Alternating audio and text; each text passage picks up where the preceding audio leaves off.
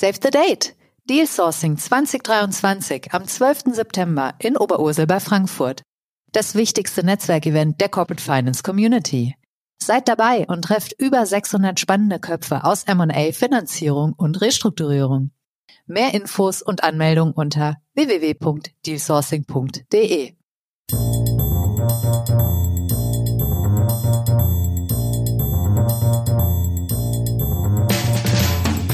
What's up Corporate Finance? Der Podcast für die deutsche Corporate Finance Community mit spannenden Gästen aus der Banking-, Berater- und Finanzinvestor-Szene. Heute begrüßt euch Bastian Frien.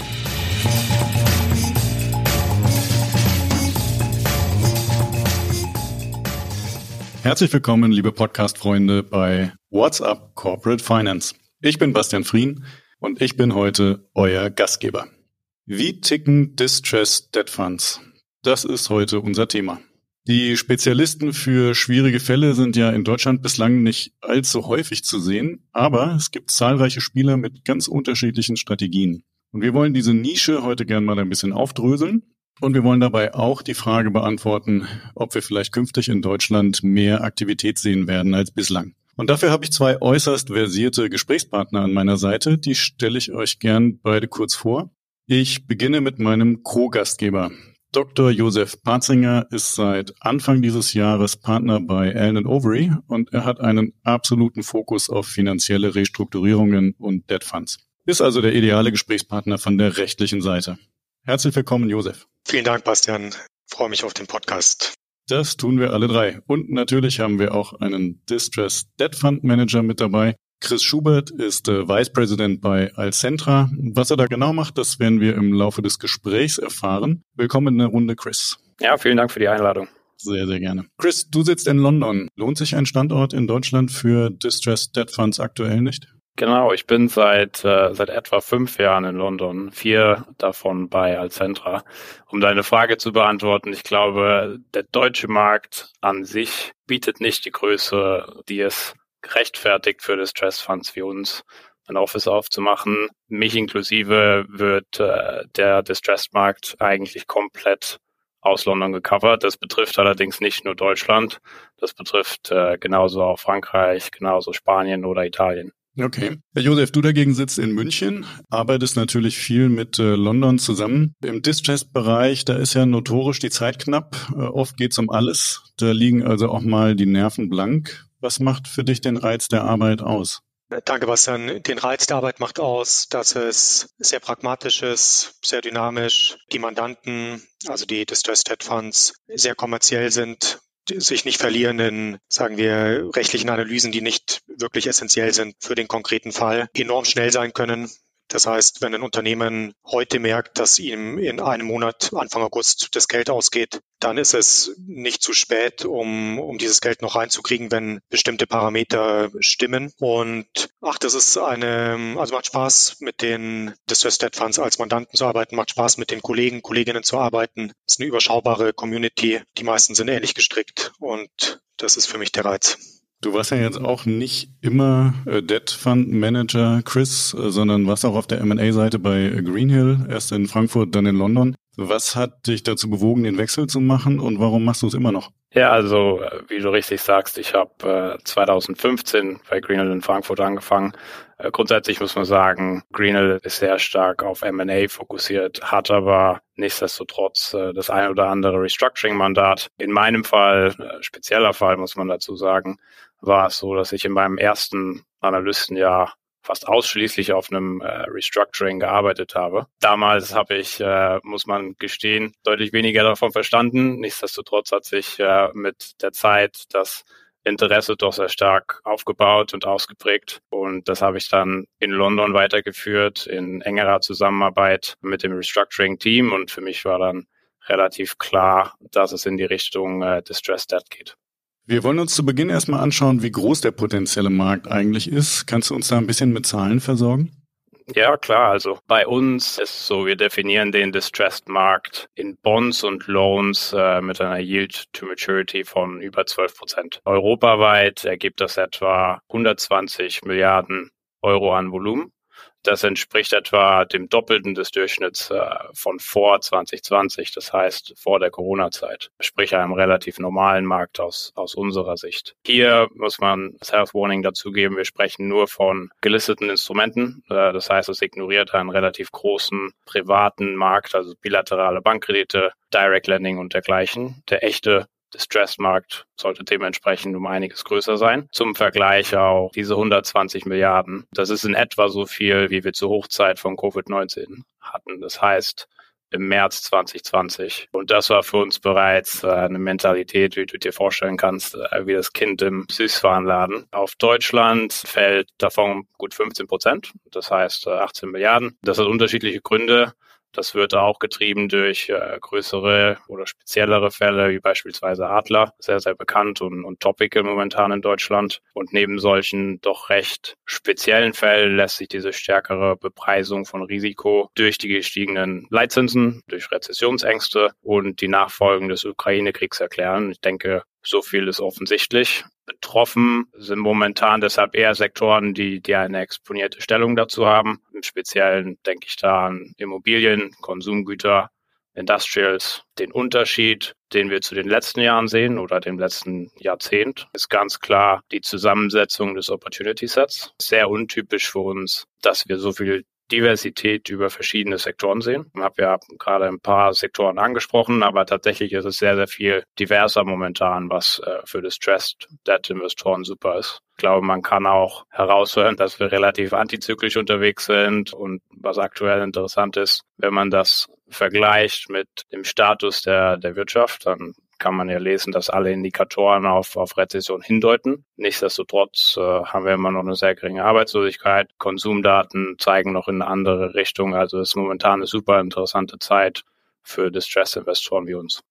Und Chris, wie wichtig ist Deutschland für euch ver verglichen mit anderen europäischen Jurisdiktionen? Ändert sich immer wieder, oder? Je nach Konjunktur. Genau, also wir sind im Grunde relativ opportunistisch unterwegs, ist quasi Teil der Jobbeschreibung. Wir gehen dahin, wo wir äh, die größte Opportunität sehen. Sowohl was äh, Sektoren angeht, ist es momentan auch ganz klar verteilt über verschiedene Länder. Unsere Fokusländer sind ganz klar in Westeuropa und in den Nordics. Deutschland spielt da immer eine sehr große Rolle. Und denke, wir haben über die Jahre hinweg sehr, sehr viele und sehr erfolgreiche Investments gehabt und nach wie vor ist es ein großer Bestandteil des Portfolios. Josef, du siehst den Markt ja auch, schaust aber mit einer anderen Brille und aus einer anderen äh, Location darauf. Das Thema Branchen, was Chris angesprochen hat. Äh, was beobachtest du da und vor allen Dingen, was passiert auch gerade bei den Finanzinvestoren, die ja in Deutschland die letzten Jahre richtig Gas gegeben haben und äh, durchaus ja auch die ein oder anderen äh, Probleme in ihrem Portfolio?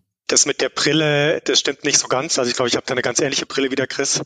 Und zwar sehe ich die Welt auch immer sehr pessimistisch und die Unternehmen, die haben alle zu wenig Geld und die Refinanzierung ist schwierig und die Topline kommt nicht rein und die Dokumentation ist so lala und der Weg zum Enforcement schwierig. Also ich würde mal sagen, das ist so ein bisschen ein Sentiment in dieser Distressed-Welt, dass der CFO des Unternehmens sicher einen viel bullischeren Blick auf die Zukunft hat als die Distressed Debt-Investoren. Aber natürlich, ich denke, die Arbeit, die ihr da macht, Chris, das sind ja enorm detailliert detaillierte Models und die Arbeit, die wir von der rechtlichen Seite machen, das sind dann, da kommt man dann zu einer gewissen Annäherung. Aber es ist ganz interessant, weil in der Distressed-Welt, da geht seit 14 Jahren die Welt unter. Und vielleicht gibt es jetzt wirklich eine Rezession, aber man wird man wird sehen. Es gibt immer Opportunities und die Opportunities gerade, um auch deine Frage dann zu beantworten, da würde ich das unterstreichen, was Chris gesagt hat, das ist Real Estate. Da gibt es sehr unterschiedliche Situationen in Deutschland. Da gibt es die Projektentwickler, dann gibt es die ähm, senior-finanzierten ähm, Immobilien Immobilien. Da gibt es dann oben vielleicht noch bei der Holdco weitere Debt Mezzanine Piece. Und wenn ihr euch dann ausmalt, was passiert, wenn, sagen wir, ein 100 Millionen Grundstück zu 60 Prozent Beleihungswert vor zwei Jahren finanziert wurde und jetzt geht die Bewertung 20, 30 Prozent runter, dann macht es wahnsinnig schwierig, da eine Refinanzierung hinzukriegen. Und für den Mezzanin-Länder, der macht sich Gedanken, ob überhaupt noch ein Geld ist. Und der Sponsor hofft, dass der Käufer um die Ecke kommt, der einen Kaufpreis hinzahlt, der sogar noch das Equity ins Geld bringt. Und diese Diskrepanz muss man dann zusammenbringen. Ich würde auch das unterstreichen, was du zu den, würde mal sagen, Private Equities gesagt hast. Also du hast es breiter gefasst, aber Private Equity geführte Unternehmen laufen ja oft sehr gut. Das EBITDA entwickelt sich in die richtige Richtung. Und dann gibt's gelegentlich die Fälle, in denen das Chart eher nach unten zeigt oder stagniert. Und das bedeutet für die Leverage, die diese Unternehmen haben, dass es gerade bei gestiegenen Zinsen nicht ohne weiteres refinanzierbar ist. Und dann auch dort Gespräche beginnen mit den Banken, mit den Gläubigern. Wenn es ganz schlimm ist, dann würden die Banken unter Umständen dieses Exposure verkaufen an Alcentra, an Fonds, die die Arbeit zu dem Unternehmen gemacht haben und sagen, das zu dem Preis halten wir das für ein gutes Investment und dann aktiv da dran gehen für die Restrukturierung und proaktiv das gestalten. Vielleicht ein letzter Bereich, der bei mir jetzt häufiger auch vorkam, das ist Retail. Da gab es dieses Jahr, glaube ich, einen Einbruch ähnlich wie 2020 bei Corona. Also die, die Unternehmen hatten teilweise sehr viel Vorräte, mussten die abverkaufen, müssen jetzt schauen, wie sie sich aufstellen, sehr viel Transformation. Und da gibt es dann für Fonds auch nochmal ganz spezielle Opportunities, beispielsweise Massedarlehen zu geben. Also einem Unternehmen in der Insolvenz nochmal Geld zur Verfügung zu stellen, mit der Expertise, die der Fonds mitbringt, der sich zum Beispiel sehr gut eben im Retail-Bereich auskennt oder im, in der Möglichkeit hat, Umlaufvermögen zu liquidieren. Da haben wir jetzt schon eine ganze Reihe von Finanzierungsanlässen zusammengetragen. Dahinter muss sich aber ja auch immer eine Strategie des Debt Funds finden, die dazu passt. Vielleicht äh, kannst du, Chris, uns da nochmal so ein bisschen durchführen, weil das ist ja doch eine sehr bunte Welt. Distressed Debt klingt sehr simpel in der Praxis, ist das aber ein ziemlich breiter Haufen an Strategien und vielleicht auch Opportunismus. Gib uns da mal so ein bisschen Einblick über den Markt und erklär uns auch gerne mal, wo ihr unterwegs seid und wo nicht. Ja, also wie du, wie du sagst, es lässt sich durchaus sagen, dass es ein, ein buntes Spektrum an, an Strategien und Substrategien gibt. Ich fasse das immer gern unter Private und Public zusammen zuerst. Äh, unter Private, wie Josef auch schon angesprochen hat, äh, fällt in der Regel die Bereitstellung von Fremdkapital im Rahmen von bilateralen Agreements oder, oder Club Deals zwischen Borrower und Fund. Das ist ein relativ fließender Übergang zwischen Distressed und Private Debt, je nachdem, welche Return-Schwelle man sich anschaut. Aber im Distress-Bereich passiert das oft vor dem Hintergrund des Rescue Financings, kann aber auch ein Massedarlehen darstellen, wieder wie der Josef äh, auch schon angesprochen hat, um kurzfristige Liquiditätsengpässe zu überwinden oder eben die Liquidation voranzutreiben. Das kann Primärfinanzierung sein oder im Rahmen einer Restrukturierung als New Money dazukommen. Bei Alcentra auf unserer Seite liegt der Fokus ganz klar im Public Investing, in gelistete Bonds und äh, syndizierte Kredite im Sekundärmarkt. Die kaufen wir in der Regel zu einem Discount äh, zum Nominalwert, also klassisches äh, Secondary Investing. Das ist unser Bread and Butter. Wir haben eine starke Präferenz für Senior Secured Debt, also den Teil der Kapitalstruktur, der am besten oder am ehesten durch Cashflows und, und Sicherheiten wie harte Assets oder Anteile am Unternehmen gedeckt ist. Darunter fallen aber auch diverse andere Kreditformen, hybride Instrumente, Converts und dergleichen. Und diese Public Investing Welt, die kann man dann noch weiter herunterbrechen in, in Stressed und Distressed Debt. Auf der Stressed-Seite, und ich sage das jetzt äh, verallgemeinert, da geht es hauptsächlich um Bonds und Loans zu einem Discount äh, mit dem Blick darauf, den Nominalwert zurückzubekommen, sei es entweder durch eine Refinanzierung, Vorentfälligkeit, Verkauf des Unternehmens, das zur Refinanzierung führt, oder eben Verkauf des Kredits oder des Bonds wiederum im Sekundärmarkt. Die Unternehmen, mit denen wir uns im Stressbereich beschäftigen, gehen in der Regel durch temporäre Schwierigkeiten. Das kann operativ, finanziell oder beides sein. Der Haupt Aspekt ist, dass wir es als fixable betrachten, so dass wir das Unternehmen wieder zurück in seine Kapitalstruktur wachsen kann. Und das wird im Umkehrschluss, wir kaufen zu einem Discount, wir verkaufen zu Paar, auch als Pull to Par bezeichnet. Im Gegensatz dazu äh, zielen Distress Investments auf Unternehmen ab, bei denen sich eine Restrukturierung und oder Anpassung der Kapitalstruktur nicht mehr vermeiden lässt. Das geht natürlich mit höherem Risiko einher. Hier legen wir dementsprechend auch höhere Returnschwellen an. Wir begleiten dann in der Regel einen Debt-to-Equity-Swap. Das äh, ist dann Josefs Fachgebiet, die tatsächliche Implementierung. Und wir finden uns danach in, äh, in Shareholder-Positionen wieder mit allem, was damit einhergeht, sei es Beiratspositionen, Managementauswahl, Strategiefindung und den finalen Exit.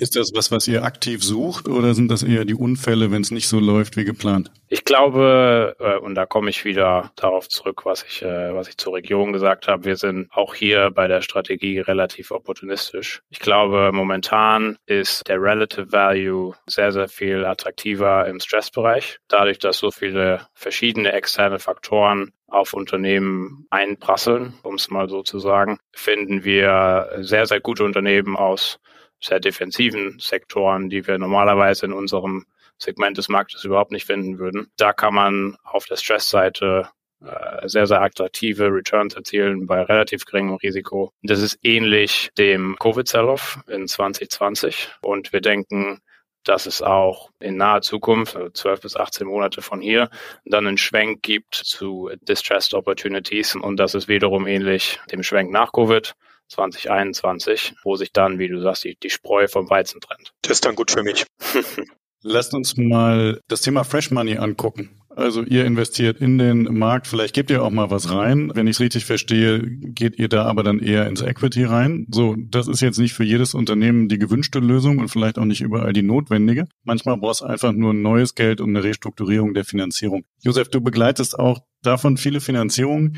Warum sollte ein Kreditnehmer sich da an einen Distressed Debt Fund wenden und nicht ganz klassisch äh, bei seinen Banken bleiben? Also ich würde sagen, das sind vielleicht drei Faktoren. Das eine ist die Geschwindigkeit, das andere ist die Flexibilität und dann in manchen vielleicht auch der kommerzielle Blick auf die mögliche Investition aus der Sicht des Fonds. Um bei der Geschwindigkeit anzufangen, wenn ein Unternehmen weiß, es hat jetzt die Refinanzierung versucht, das fehlgeschlagen, jetzt muss ich umschauen am Markt nach einer alternativen Lösung und es hat nicht mehr sehr viel Zeit und es braucht vielleicht auch jemand, der mehr Risiko nehmen kann als eine Bank und etwas flexibler ist, dann ist es aus meiner Sicht wert, sich an, an einen Distressed Debt Fund zu wenden, der zum einen sehr, sehr schnell eine Indikation geben kann. Also ich kenne es so, dass innerhalb von wenigen Tagen eine Rückmeldung erfolgt. Also es wird, es wird eine Vertraulichkeitsvereinbarung gezeichnet, es werden erste Informationen geteilt und dann kommt sehr schnell eine Rückmeldung, ob dieses Investment weiterverfolgt wird oder nicht. Ich hatte da Beispiele, da, also da ging es jetzt in dem Fall nicht um, um neue Investitionen, sondern einfach um einen schon beteiligten Hedgefonds, der beispielsweise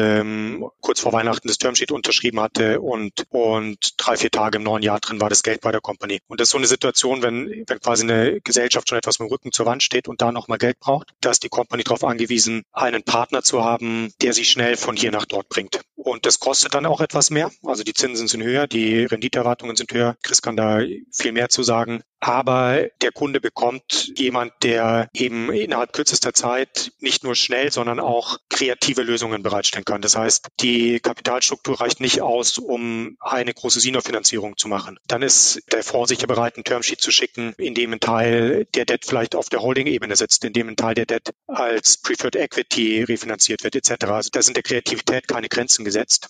Was will Chris der Debt Fund für sowas haben? Ich kann aus unserer Perspektive berichten und es fängt bei 15 Prozent aufwärts an, mit offenem Ende nach oben. Ja, das ist ja schon mal ein Wort. Ja. Wenn ich jetzt merke, der Zug ist abgefahren und ich muss in fünf Stunden in Hamburg sein, dann nehme ich vielleicht auch einen Flieger oder ein schnelles Auto und das kostet dann mehr, aber es bringt mich ans Ziel. Ja, also den, den Punkt gerade in Bezug auf Flexibilität und Schnelligkeit kann ich eigentlich nur unterschreiben. Ich glaube, im Distressed Bereich äh, sind die Teams relativ klein, das heißt, die Entscheidungswege sind kurz. Mein Investment Committee zum Beispiel sitzt innerhalb von fünf Metern um mich rum. Due Diligence und Underwriting. Das, ist das gut oder schlecht? Das hat Vor- und Nachteile. Aber in der Regel äh, bedeutet das, dass Due Diligence und Underwriting äh, relativ zügig und zielführend vonstatten geht. Und zuletzt, wie du auch angesprochen hast, können wir natürlich in Zusammenarbeit mit dem Unternehmen auch verschiedene Strukturen abbilden, die aufs Unternehmen zugeschnitten sind. Zum Beispiel, äh, wir müssen uns nicht ausschließlich auf Cash-Zinsen fokussieren. Wir können unseren Return auch über diverse andere Komponenten generieren, sei es Fees, sei es Equity Upside über Warrants oder Vorzugsaktien. Und das kommt natürlich in, in einer schwierigen Situation gerade den Unternehmen entgegen, die ja nicht die Debt-Service-Fähigkeit haben wie unter, unter normalen Umständen. Und äh, da können wir hilfreich sein. Könnt ihr denn äh, auch mit Banken zusammenarbeiten? Oder umgekehrt gefragt, können deutsche Banken mit euch zusammenarbeiten? Sind die schon so weit? Absolut. Ich glaube, das hängt weniger auf der New Money Seite, als es dann tatsächlich bei Verhandlungen mit Sponsoren losgeht. Und ich glaube, das kann alles sein. Da ist das Spektrum wiederum relativ breit, äh, von simplen Covenant Resets oder Mend and Extend Prozessen bis hin zu komplexen Restrukturierungen, wo wir uns im Sekundärmarkt eingekauft haben, die Banken entsprechend Original Underwriter sind und Original Holders. Das heißt, da muss man dann zusammenarbeiten, gezwungenermaßen. Ich glaube, die Banken sind aber relativ happy, wenn Leute wie wir mit am Tisch sitzen. Wir streben in der Regel eine Führungsrolle an, also dass wir den Prozess und, und den Ausgang in unserem Sinne beeinflussen können. Das passiert dann in Formen von äh, Steering Committees und Ad-Hoc-Gruppen, wo man sich mit den drei bis fünf größten Ländern wiederfindet. Äh, da sind dann auch Berater wie Josef involviert in der Regel. Schwierig wird's dann, und da das ist der Knackpunkt, wenn äh, verschiedene Parteien in verschiedene Richtungen ziehen. Beispielsweise, wie angesprochen, wir haben kein Problem damit, vorerst auf Zinsen zu verzichten, beispielsweise die Kapitalstruktur zuzuschneiden oder Equity zu nehmen. Das alles stößt bei Banken auf relativ wenig Gegenliebe, muss man sagen. Wir können also wenn das die Situation erfordert, dementsprechend einen quasi Turnaround PE-Mindset annehmen. Passende Analogie dazu ist, dass wir mit dem Feuerlöscher ans brennende Haus rennen, äh, wenn es die Situation erfordert wiederum. Und für Unternehmen in Distress, ich glaube, so kommt man wieder auf die Flexibilität zurück die wir als Fund bieten können, um eine nachhaltige Struktur abzubilden, anstatt das Problem einfach nur zu verzögern. Man muss allerdings gestehen, und das ist eine Entwicklung, die äh, hat sich ja sicherlich in den letzten Jahren an Bedeutung gewonnen. Dadurch, dass die Interessen bei einer Restrukturierung oft so weit auseinandergehen, kann man sich meistens nur auf den kleinsten gemeinsamen Nenner einigen im Endeffekt. Wie sieht er dann aus und was ist das Problem dabei? Wenn man sich ein Beispiel ausdenkt, äh, wo das Unternehmen super verschuldet ist, weit über die Debt-Service-Fähigkeit hinaus, und es ist relativ offensichtlich, dass die bestehende Kapitalstruktur nicht nachhaltig ist, aus meiner Sicht oder aus der Sicht eines Distressed Debt Investors ist die Antwort darauf, dass man die Kapitalstruktur so zuschneidet, das heißt, Debt abschreibt, dass das Unternehmen nachhaltig überlebensfähig ist, auch in Bezug auf zukünftige Zinszahlungen und dergleichen. Und im Gegenzug bekommt man dann als Distressed Debt Investor Equity. Das heißt, man sitzt nach äh, Beendigung der Restrukturierung in einer Shareholder-Position. Das ist für Banken sicherlich suboptimal, da viele auch institutionelle Rahmenbedingungen haben, die es ihnen nicht erlauben, Equity zurückzunehmen.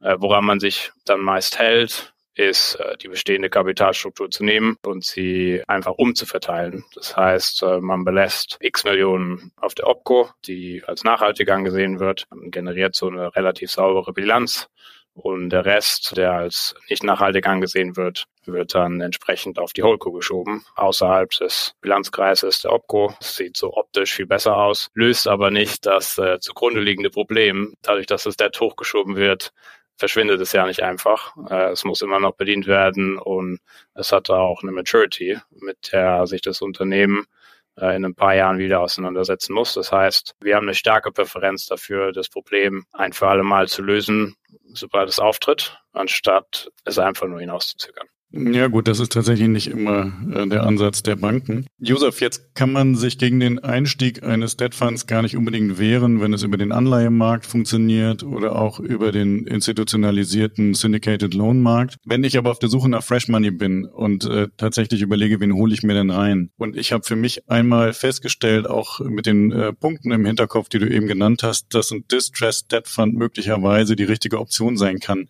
Wie finde ich denn dann in dem Reigen der Anbieter den richtigen? Also ich denke, da, da gibt es dann zum einen die Investmentbanken, die diese Kontakte vermitteln können. Also das geht dann fließend über vom Private Debt Markt allgemein zu dem speziellen Distressed Fokus. Also jemand, der dem es jetzt an sich noch gut geht, der vielleicht gerade so an der Grenze zu dem Stressed-Bereich ist, der kriegt unter Umständen auch noch Geld von Private Debt im weiteren Sinne. Und wer dann, sagen wir, schon, schon etwas tiefer im Moor versunken ist, der, klar, muss über die Kontakte gehen, die ihm seine Berater vermitteln. In erster Linie, die er vielleicht auch etabliert hat. Und das ist ein sehr guter Punkt, dass das nicht immer, vielleicht die, manche Leute gar nicht wissen, welche Opportunitäten, welche möglichen Fresh Money Provider verfügbar wären. Mir kommt da noch ein Punkt in den Sinn, das sind diese Transfer Restrictions, weil du hattest gesagt, wenn es jetzt nicht um Fresh Money geht, sondern um Sekundärmarkt, dann kommt der Investor vielleicht ganz gut in die Situation rein. Das ist für den Bondmarkt, kann man das sicher so sagen. Für den Loanmarkt ist es inzwischen so, dass ganz viele der Darlehen ähm, sehr engmaschige Transfer Restrictions beinhalten. Und da steht dann drin, das Darlehen darf jenseits vor dem Eintritt eines Kündigungsgrunds nur an die Institutionen in Anlage 13 abgetreten werden,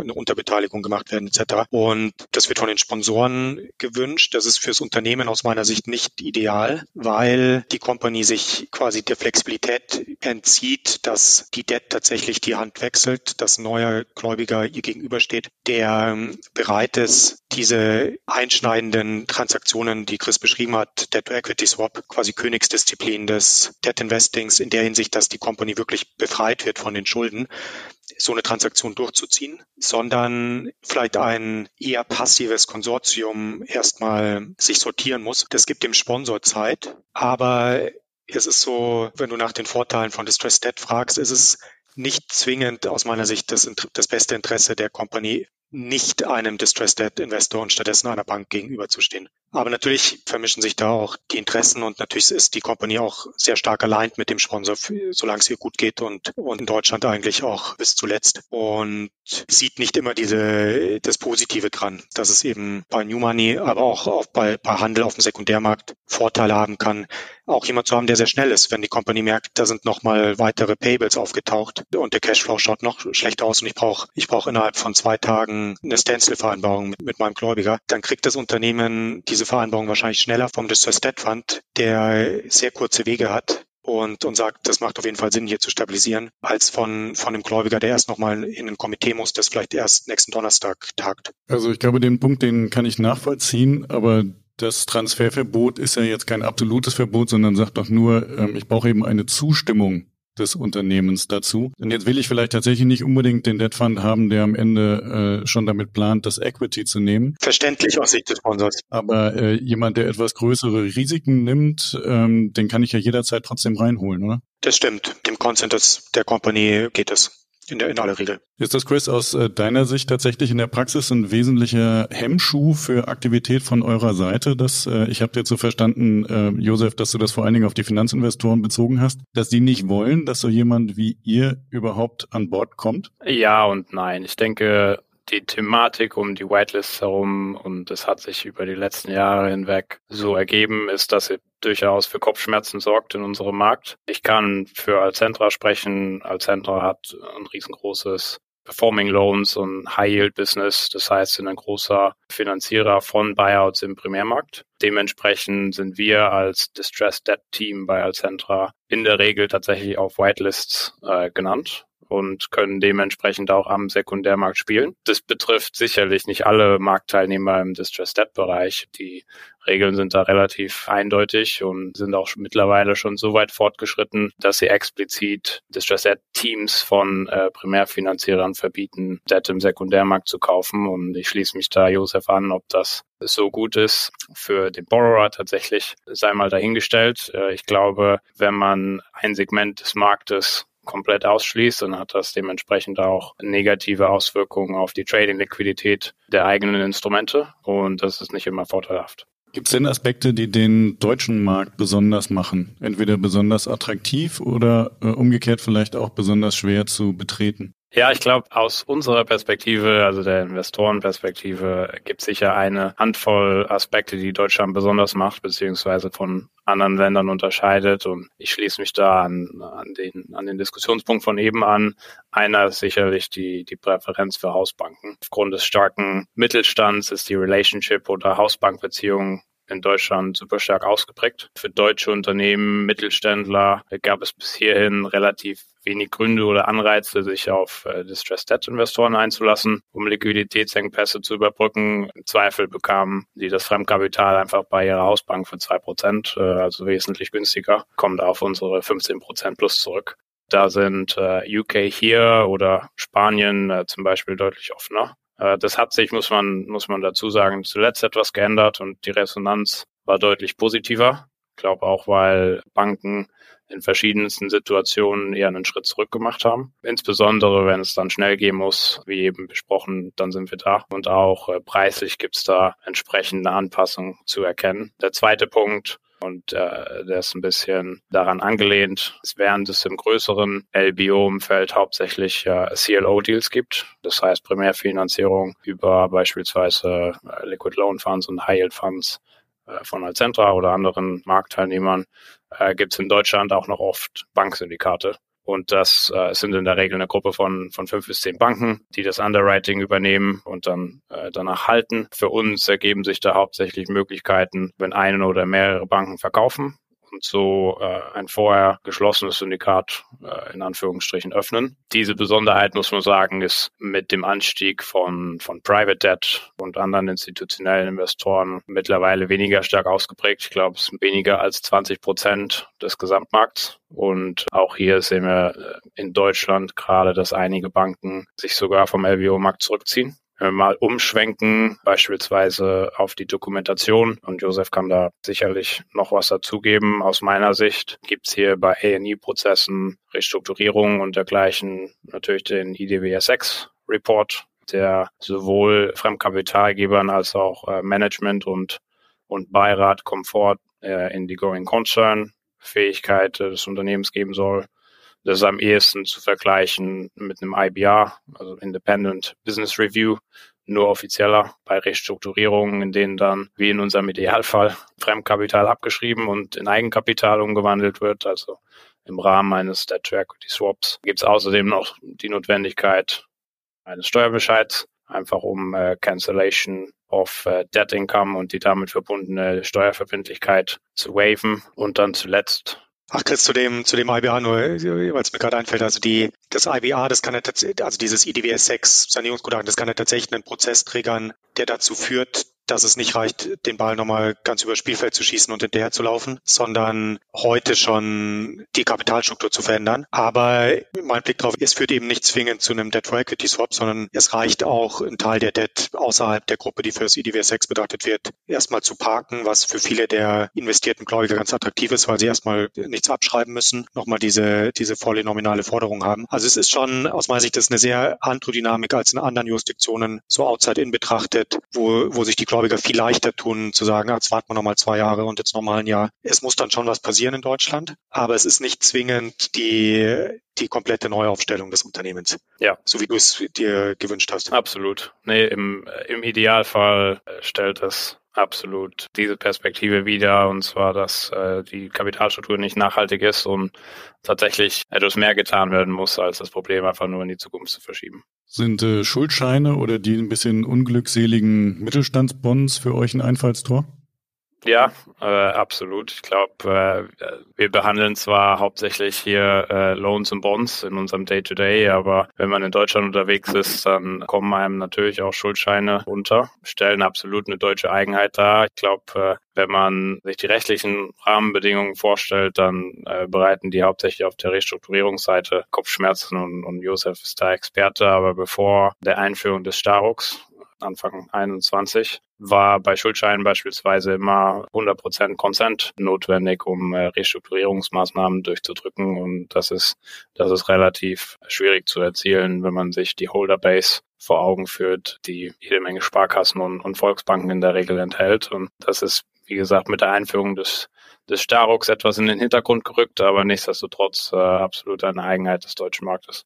Josef, du hast bestimmt auch äh, aus rechtlicher Perspektive noch ein paar deutsche Besonderheiten zu ergänzen. Ja, gerade ein paar positive mir überlegt, aber ähm, ich glaube, das sind dann die, also ich glaube, der Markt ist, ist mein Eindruck, ist schon sehr interessant, aber es ist von den rechtlichen Besonderheiten, gibt es so ein paar Überraschungen für die Investoren, die das erste Mal in Deutschland investieren. Ein US-Investor, der sich eine deutsche Situation anschaut und denkt, der kriegt da jetzt Garantien von den Tochtergesellschaften und hier die Sicherheit über die Warenbestände und Bankkonten und über Anteile und so weiter der Tochtergesellschaften, der ist dann immer erstmal überrascht, dass es aufgrund der ähm, Kapitalerhaltung die Limitation Language gibt, dass so eine Garantie, eine Upstream-Garantie am Ende des Tages gar nicht so viel wert sein muss und er die in seiner Analyse teilweise auch nur bedingt dann berücksichtigen kann. Da gibt es dann auch wieder Besonderheiten, wenn das Geld tatsächlich nach unten gegeben wird beispielsweise. Aber ich sag mal so, Sicherheiten sind aufgrund dieser Limitation Language und deshalb, weil das Share Pledge als aus meiner Sicht wichtigste Sicherheit nicht ohne weiteres vollstreckbar ist in Deutschland. Also nicht, ist kein so leichter Prozess wie in Luxemburg. Der Prozess ist gemacht worden für, ich weiß nicht, Uhrenketten, Trauringe, vielleicht nochmal ein Schaf oder eine Ziege vor 110 Jahren und passt nicht so wirklich auf GmbH-Anteile von der Due Diligence her, von der, von der Auction. Geht, aber es ist eben sehr viel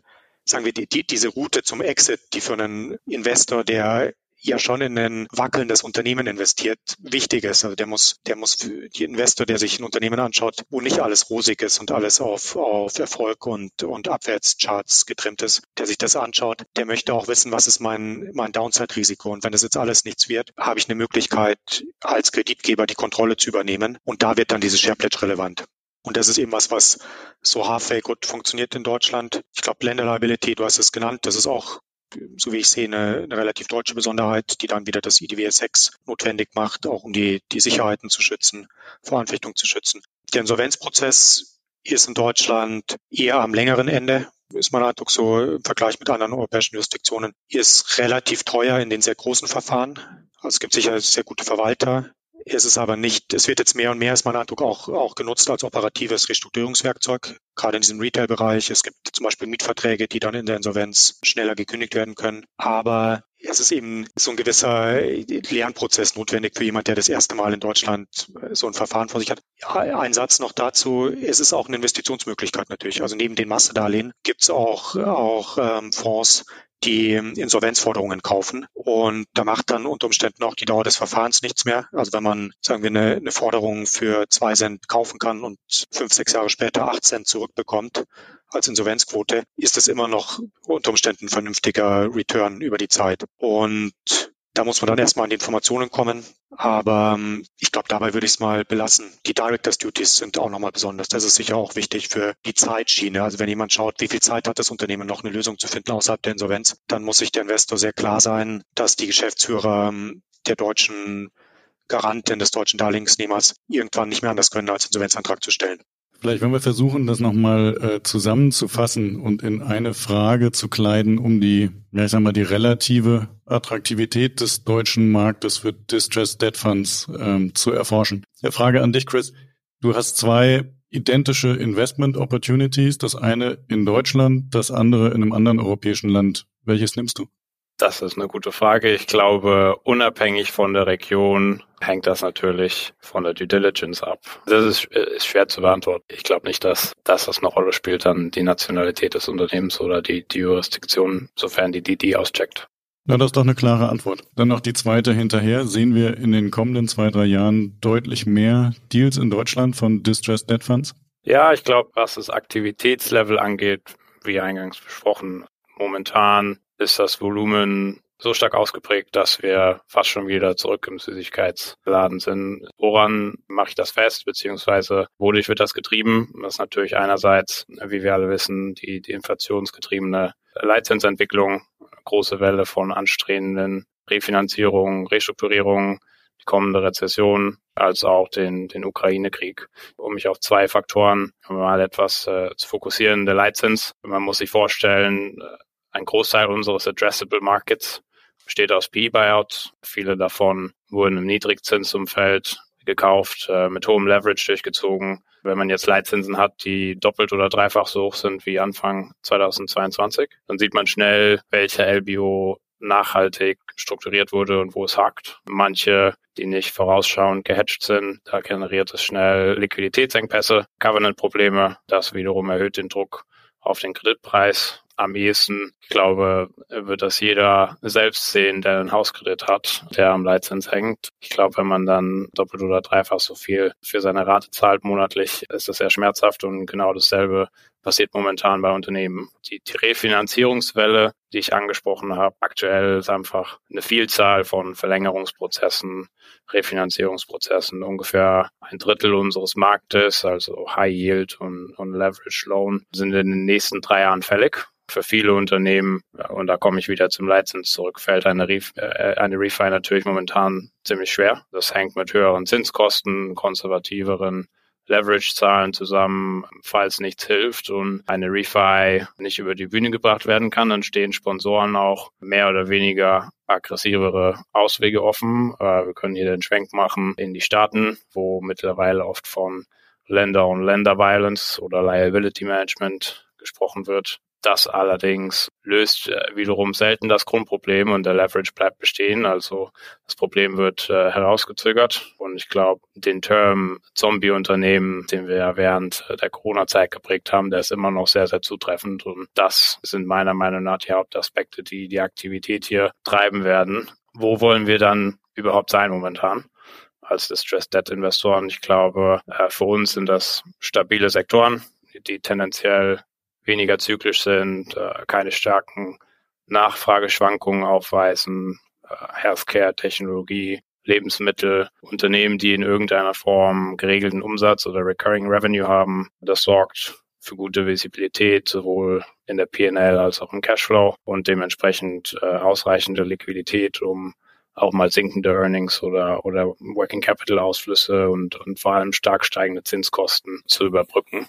Was auch immer hilft, ist äh, ein starker Sponsor, für den viel auf dem Spiel steht und der super incentiviert ist, das Asset nicht fallen zu lassen. Ich glaube, grundsätzlich versuchen wir natürlich dabei immer eine differenzierte Sichtweise auf das Unternehmen und die Situation zu entwickeln und, und zu schauen, wo der Markt Risiko falsch einschätzt oder, oder überschätzt. Also ich fasse mal zusammen, der Lender of Last Resort für alle Fälle sind die Distressed Debt Funds dann doch nicht, aber die Spielwiese ist auch so reichlich genug gefüllt, damit Alcentra und Kollegen sich da künftig reichlich drauf tummeln können. Und der deutsche Markt hat zwar seine Eigenarten, aber ist jetzt auch nicht so unattraktiv, dass man da nicht investieren möchte.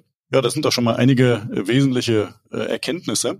Vielleicht schaffen wir es uns in äh, ein oder zwei Jahren mal wieder zusammenzufinden und zu gucken, äh, wo wir da eigentlich stehen. Müsste eigentlich deutlich mehr passiert sein. Das werden wir aufmerksam verfolgen. Ich danke euch für das wirklich sehr spannende und auch äh, aufschlussreiche Gespräch. Vielen Dank. Danke. Ähm, sagt natürlich auch allen Hörern äh, vielen Dank für euer Interesse. Wir hören uns bald wieder. Euer Bastian. Musik What's the Angle und What a Wonderful Day von Shane Ivers. www silvermansound.com.